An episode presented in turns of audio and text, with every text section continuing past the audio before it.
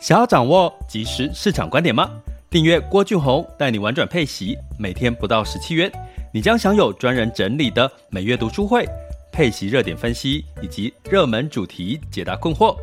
不论你想通过基金、ETF、美股或台股打造你的现金流收入，我们都能为您提供支持。点选资讯栏的订阅链接，了解更多。让我陪你一起投资理财。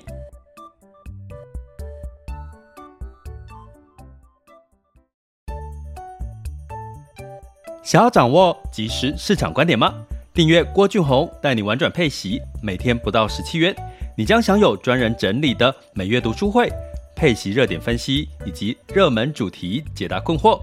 不论你想通过基金、ETF、美股或台股打造你的现金流收入，我们都能为您提供支持。点选资讯栏的订阅链接，了解更多。让我陪你一起投资理财。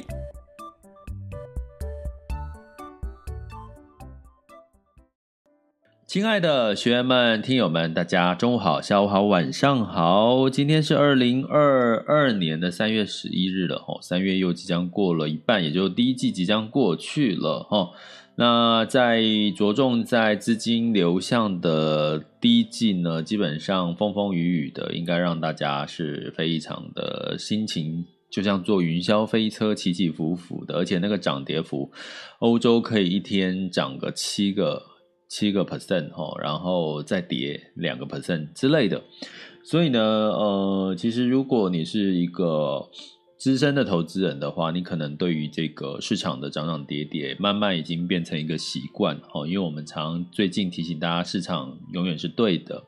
市场永远都是涨涨跌跌，它不会有休息的一天哈。只要它这个一一开盘，就一定会有这件事情，所以你必须要慢慢的。不管是透过我们 Podcast 频道，或者是透过学习，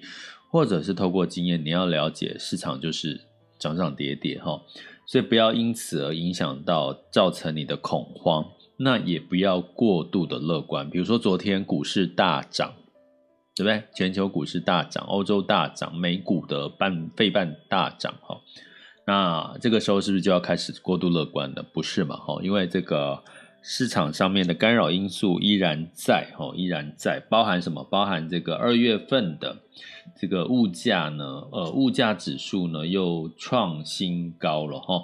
又来到了这个七点九。二月份的消费者物价指数来到七点九，已经是四十年来的新高。那我觉得大家要有压力的，不是市场上面的波动，有压力的是这个，这个。物价通膨啊！你现在如果还是呃死守着这个保本哈，或者是这个银行现金这件事情哈，虽然市场最近波动很大，如果你还是死守现金，哦，怕风险影响到你的资资产哦，那你可能不自觉的就会让这些物价通膨呢去影响到你，而且你会发现的是，现在物价通膨一直涨，可是利息利率哦，存在银行的利率。没有涨，好，你的薪水也没有涨。我觉得这个才是我们要有压力去正视的一件事情，因为回不去，很多事情回不去了。后疫情时代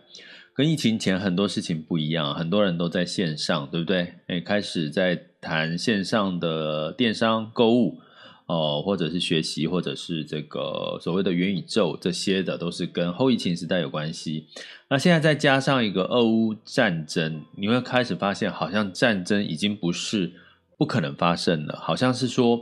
战争好像都有机会会发生，也不是再是讲讲而已哈。而且战争也不会说打个三天两天就停了哈。所以呢，未来的情势变变化应该就是。最大不会改变的事情，也就是说，永远一直在变这件事情，可能不会是永远是一个不会变的一件事情哦。那当然呢，这些事情都带来的市场的整体的企业的生产链的一个变化哦，也就是说。呃，我们可能要理解哈，这个未来是一个全球市场哈，比如说，呃，这个世界工厂可能是在大陆哈，就是大家都到大陆去设厂，现在可能开始面慢慢的，因为供应链中断，开始把这个整体的上中下游的生产线都回到了区域市场。也就是说呢，假设这个美国是一个市场哈，它上中下游就在美国哈。如果说这个市场呢是在中国大陆了哈，所以它基本上呢就在那边上中下游都在那边设厂哈。那比如说最最最可以举例的，在中国上中下游设厂其实就是特斯拉嘛哈。那另外呢，在这个东南亚的市场哦为主的，像印度啦哈，这些东南亚的市场，它可能也有自己的一个供应链哈。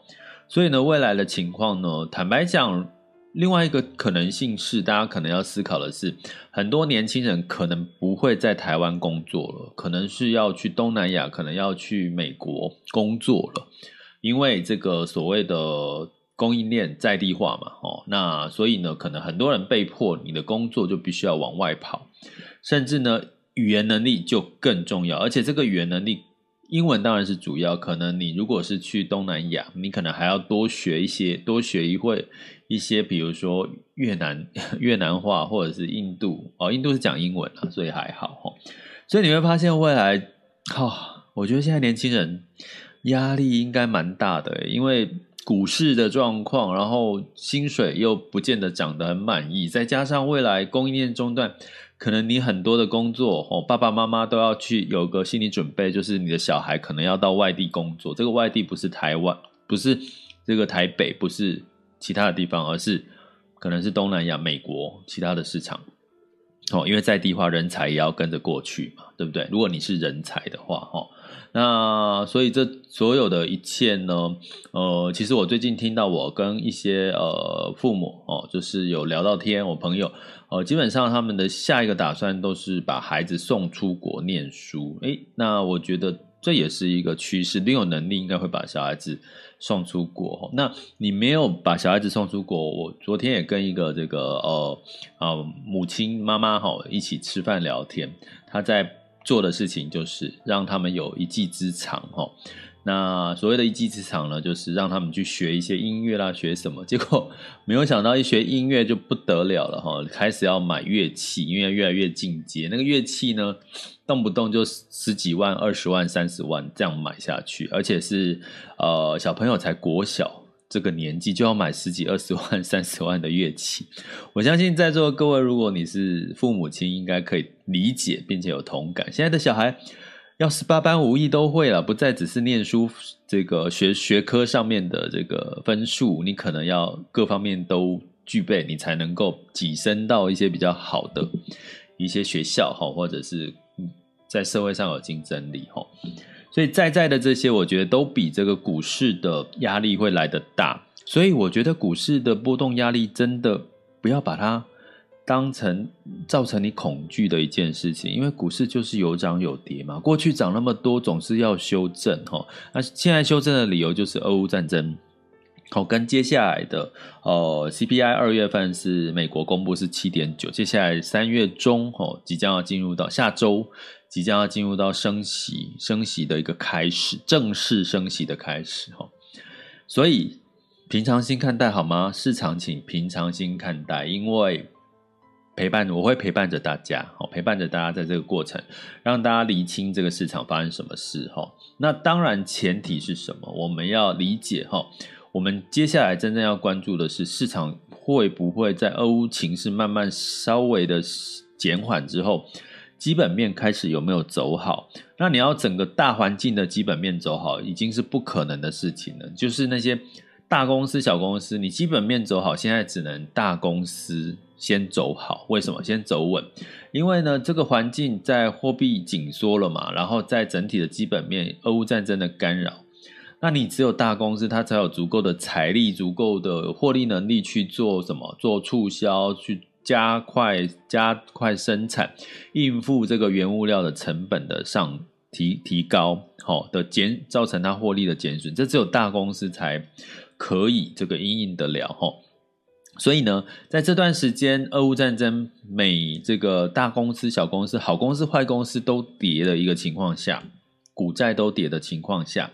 其实真的就是一个危机入市的一个。一个一个一个现象哦，一个现象。我们不要说前兆了，我们说现象。所以，我们今天要来聊这个危机入市前呢、其实执行以息养股的策略，你该准备好的三件事哈。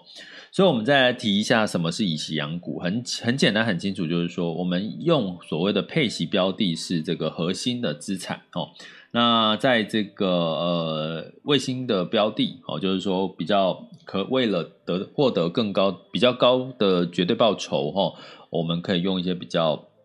波段性的操作，或者是比较偏短期的操作，希望可以有一个比较高的获利的空间，那甚至可以冒比较高的一个风险哈。那在这段时间呢，其实我觉得投资人也都学聪明了哈。根据这个最新的这个统计。二月以来，二月二十四号以来呢，其实像台股的有配息类的这个 ETF 呢，基基本上哦，它的交易哦，它的交易的这个呃踊跃的程度呢，呃，大概是我看一下哈，大概是有来到了呃四个四四四千多万的股数。哦，这个这个成交的股数哈，三月二月到三三月大概四千多，三月至十号哦，三月现在是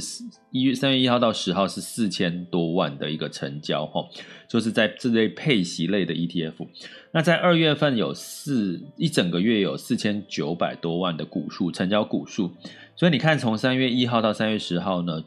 就已经有四千两百万，那二月一整个月是四千九，所以你可以得到一个逻辑，就是说，呃，基本上呢，这段时间其实有很多人已经在做危机入市，而且是投入什么？所谓的配息类哦，殖利率高的一些台股的 ETF 哦，所以呢，从这件事情，其实你也可以看到是，其实这个时候的确是一个相对一个呃什么好跟坏的股票或者是标的呢，都下跌的一个危机入市的这个执行的一个时机时机点，那的确已经很多人在做执行了。我刚刚从这个目前的数据，我们可以看到这个端倪哈。但是呢，呃，到底在具体这些的高值利率有哪些才是接下来，比如说我们要去看到接下来反弹的机会比较高的话题主题哈，或者是它的。呃，相对的这个殖利率到底是过去的历史经验，它的殖利率到底是呃，因为这个市场修正它变多少了？比如说我我最近在做的一个功课，就是说我把这些只过去我观察这些配息标的，不管是基金 ETF，它经过修正的这段时间，它的殖利率的变化有没有变得很可口？哦，所以呢，提醒各位订阅学员哈，就是我们的。订阅订阅学员，白金订，尤其是白金订阅学员哈，呃，我们将在周日前会上架一集，就是我们要讲危机入市哈，我们整理了这些呃，我目前观察的学习清单里面哦，哪些的这个修正之后呢，那看起来它的配息率是相对可口，而且呢，它可能还在未来，如果俄乌情势这个就是稍微缓解的情况下，在升息的一个情的一个走势下。它仍然有一个净值上涨的一个机会，我觉得这个才是我们要去关注的，好不好？不要害怕，不要害怕恐惧，因为现在已经很多人摩拳擦掌。好，我再跟各位讲哈，二月份是这个四四千九百多成交股数哈，多万的成交股数。那如果你对比去年哈，去年如果差不多七月七八月的时候，应该是一个比较热络，也是市场会比较。看好的一个时候，对不对？很多的散户在做加码投资嘛，在那个时候的这个呃台股 ETF 的成交的股数，大概七月份是两千八百多万股数，然后八月份是三千七百多万。也就是说，你可以看到七八月如果市场是比较偏好的一个情况下，诶，还不见得成交股数比较多。可是，在二月跟三月，其实成交股数是比过去年的七月八月来的高吼。所以你从这件事情呢，你就可以知道了。现在很多人其实是很聪明的，在这段时间呢，在危机入市。如果你很，但是我要讲前提，俄乌情势还在哦。所以呢，适适合适度的分批，好不好？分批去做这件事情，执行一息养股的策略。因为俄乌的情势还是就是第三次的谈判还是没有看出有和解的可能性，所以今天的股市呢，普遍还是一个比较大幅度的一个修正嘛，吼。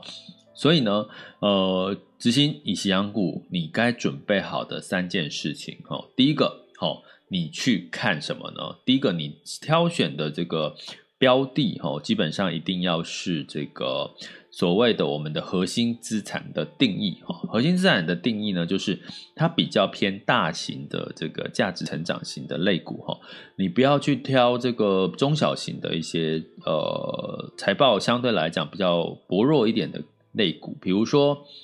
如果是以 ESG 题材，哈，跟这个元宇宙的题材、电动的电动车的题材，可能相对来讲呢是呃以这个 ESG 哦。所谓的高股息、优质高股息这类的主题，哈，可能会是比较比较是在接下来因应升息。大家记得，俄乌战争如果真的结束的话，下一波我们面对的是升息的一个循环。所以呢，高值利率这件事情才会是接下来反弹的力道会比较大。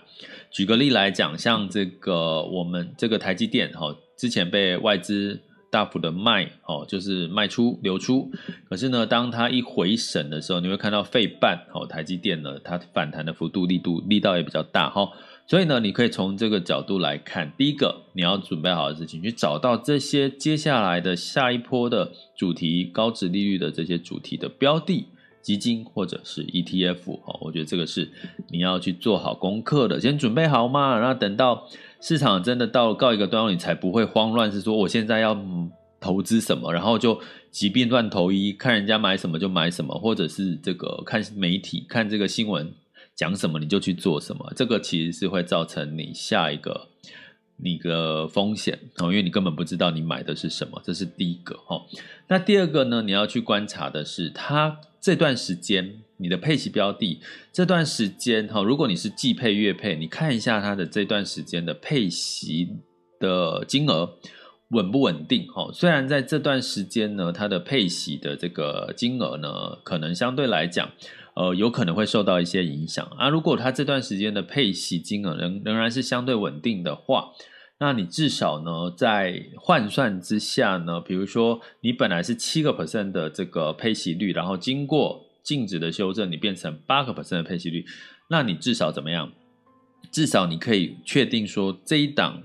标的呢，它的这个配息金额是没有太大的改变，是相对稳健的。那你就有机会呢，在接下来还是配息金额不改变的情况下，净值往下修正，你反而哈会有一个所谓的。呃，这个呃，可以拉高你配息率的一个很好的一个机会哈，所以我们在危机入市的目的是要刚好趁这个机会净值修正，拉高你的配息率，哦，拉高你的配息率。可是如果你这段时间的你选的配息标的，它连那个配息金额都在下降，跟着下降，那你可能就要小心咯，因为你可能就算买了，它的配息率、配息金额也下降，那你基本上也没有。办法提高你的配息率嘛，对不对？好，所以这是第二个我要建议大家的哈，就是呃，就是要找到稳健配息的相关的一些标的哈。那第三个哈，第三个你应该准备好的，接下来俄乌情势之后，下一波就是进入到所谓的。呃，美元升息的一个循环嘛，升息就会带来所谓的美元比较偏强势哈，所以呢，建议在投资的这个过程还是以强势货币为主哦，就是所谓的美元资产。也就是说，如果你今天再把台币好换算成美元，哦，或者是你现在拥有的是美元的资产，那请到时候你在转换的时候，或者是去买所谓的配息类的标的的话，请挑选哈，就是挑选所谓的这个美元计价哈。那相对来讲，如果未来美元再有升升呃升息的过程，造成美元在往上走，那你换算回来台币的话，你有可能就是除了赚到了净值的价差之外，还有配息率提高之外，第三个好处就是你可以。在因为汇率上面获得的一个汇差利益，好，反而你又多赚了一个汇差的一个一个利益了哈。所以在这段时间呢，提醒大家你该准备好的三件事：第一个，去找到相关美元汇率强势汇率哦，强势汇率的一些标的哈。那为相对相对于台币哦，因为我们是持有台币，如果你是持有其他货币，你要去找相对持有其他货币的这个汇率哈。那持有美元当然是升息阶段的一个一个比较高几率会有会比较强势的货币哈，这是第一个要准备好的事情。第二个，我们刚刚讲的就是说哦，把这个呃选择所谓的大型主题哦，接下来会上涨的。这个相关就是当俄乌情势稍微就缓解之后，然后呢，这个相对来讲升，可是我们要面临升息这个问题，所以我们要挑选跟相关升息有助于升息的相关的主题。那当然除除了大型价值成长股类型的配息标的哦，ETF 或基金之外呢，可能这个时候你也要去适度的挑选相关的主题哈，要不然可能也不会获得不这个。反弹的几率或者幅度就可能不见得是你满意的哈。那第三个呢，就是我刚刚讲，你要观察这段时间，在二三月这个波动大的这个时间，它的配息金额哦，到底稳不稳？有没有因此二三月而下降？好，那如果下降，你可能就算你买了它，它的配息金额下降，你净值也下降。你买了，你的配息率还是没有提高，哦，所以这三件事情你要先准备好啊！你不知道怎么准备，不知道怎么分析观察，就麻烦来加入我们的订阅行列，哈，因为我们在这个礼这周呃礼拜天之前，我会上加一集我在呃整理好我的这个配息相关的清单里面最近的市场变化，不管是在配息金额、殖利率。呃，配息率哦，还有它的净值的变化，还有它的主题的一个分类哦，我相信对于这个我们的订阅学员都会有很大的帮助哈。危机入市哈，大家可以先做好准备的功课。那欢迎就是订阅方案，就是点选我在 Mr. Bus 的头像，或者是赞助方案。现在有没有改名字啊？因为我们这边看不到。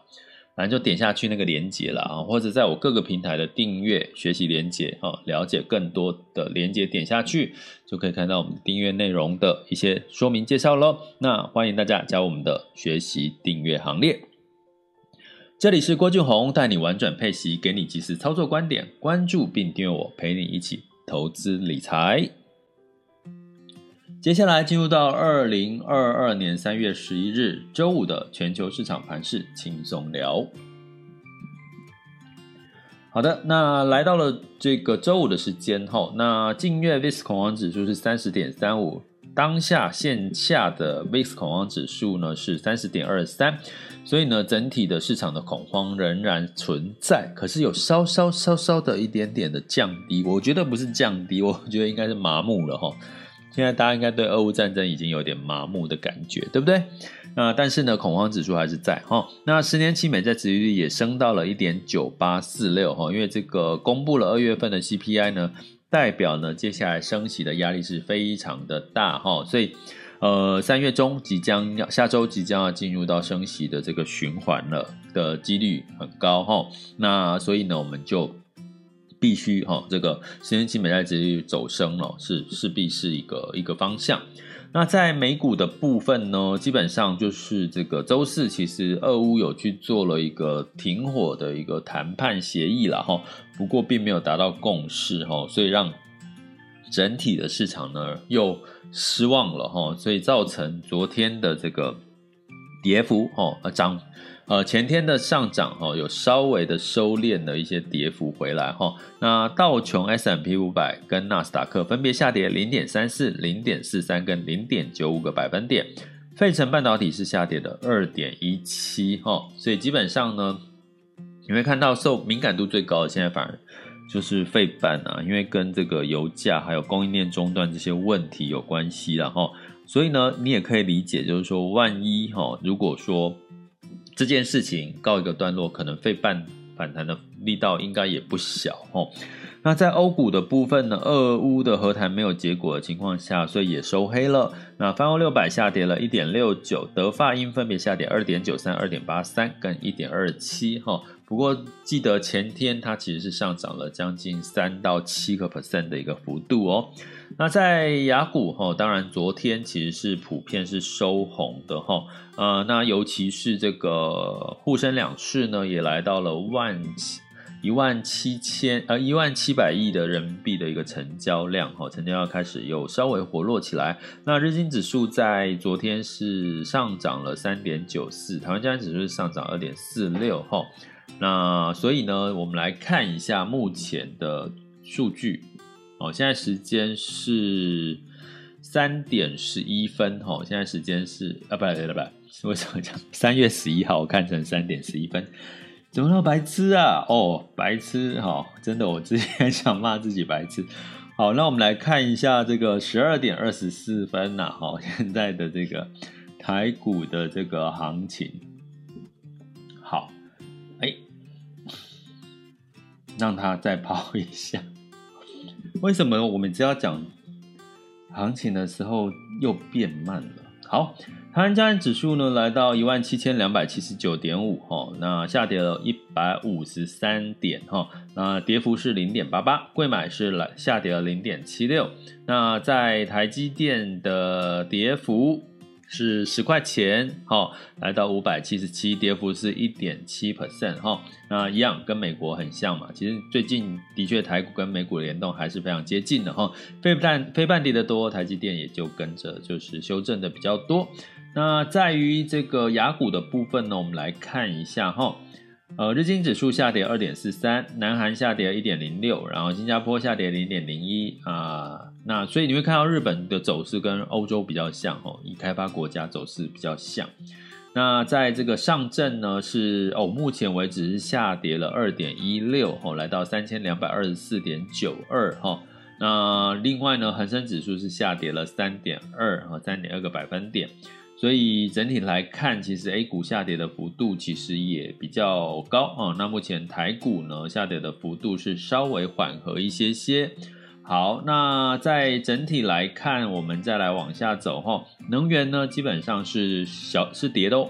呃，布兰特原油下跌一点六，来到一。百零九点三三，哦，一百零九点三三。那提醒大家，虽然俄乌战争呢推动油价的一个上升，哈，不过呃，油价是一个看的，通常看，我们现在看报的油价是四月份的期货价格，哈，所以他看的是未来的这个价格的走势。那期货通常就是一个会有人为的一个什么操作嘛，哈，炒作操作，哈，所以呢，其实大家也不用特别去觉担心说。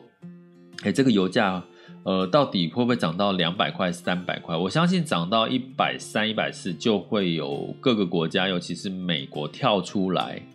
跳出来干嘛？跳出来去想办法，积极的抑制这个油价。哈，所以我觉得，虽然如果都不管，我们的前提是，如果各国政府都不管油价上涨的情况，应该油价真的有机会一直往上走。可是。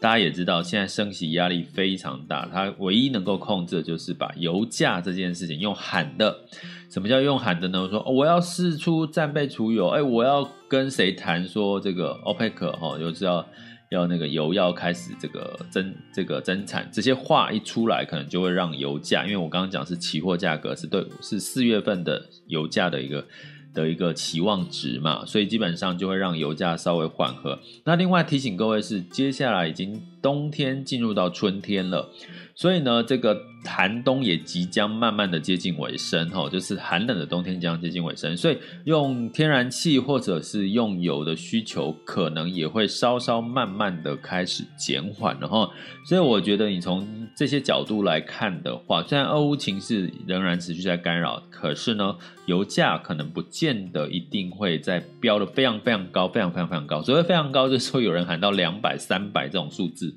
呃，基本上可能大家不要抱太大的一个期望在这件事情上哈。那在金价部分呢，现在是两千零四美元每盎司哈。那黄金的上涨了零点六个百分点哦。那当然，因为俄乌谈判没有共识哦，受到的影响。那美元指数呢，基本上就稍稍的走强后，来到九十八点五二二一。那美元兑台币是二十八点三八哈，又稍微的这个这个走升了一点哈，美元稍微走升。那澳币兑换台币是二十点八四，澳币其实兑换台币，澳币稍微强势一点。我在上一集 podcast 有跟各位讲哦，这个大宗商品的价格上涨跟澳洲有升息的这个呃步调节奏哦，所以基本上其实对澳币来讲反而是比较呃比较中中立偏多哦，这个是机构的一些看法哈。那在美元兑换人民币是来到六点三二一二哦，人民币稍微小贬哦。所以从目前的情势来看呢，就是不管是避险的氛围，还是升息的趋势看法、期待，哦，都让美元呢是比较偏强势，兑换其他的一个货币，哈。那这当然就回到我们今天的主题：危机入市前执行以息养股策略，你该准备好了其中一件事情，哈，选对汇率，选对汇率就让你有机会兑换回台币的时候，可能还会。有一些汇差利益的一个机会哦发生。好，那这里这里是郭俊宏带你玩转配息，给你及时操作观点，关注并订阅我，陪你一起投资理财。这里是郭俊宏带你玩转配息，给你及时操作观点，关注并订阅我，陪你一起投资理财。我们下集见，拜拜。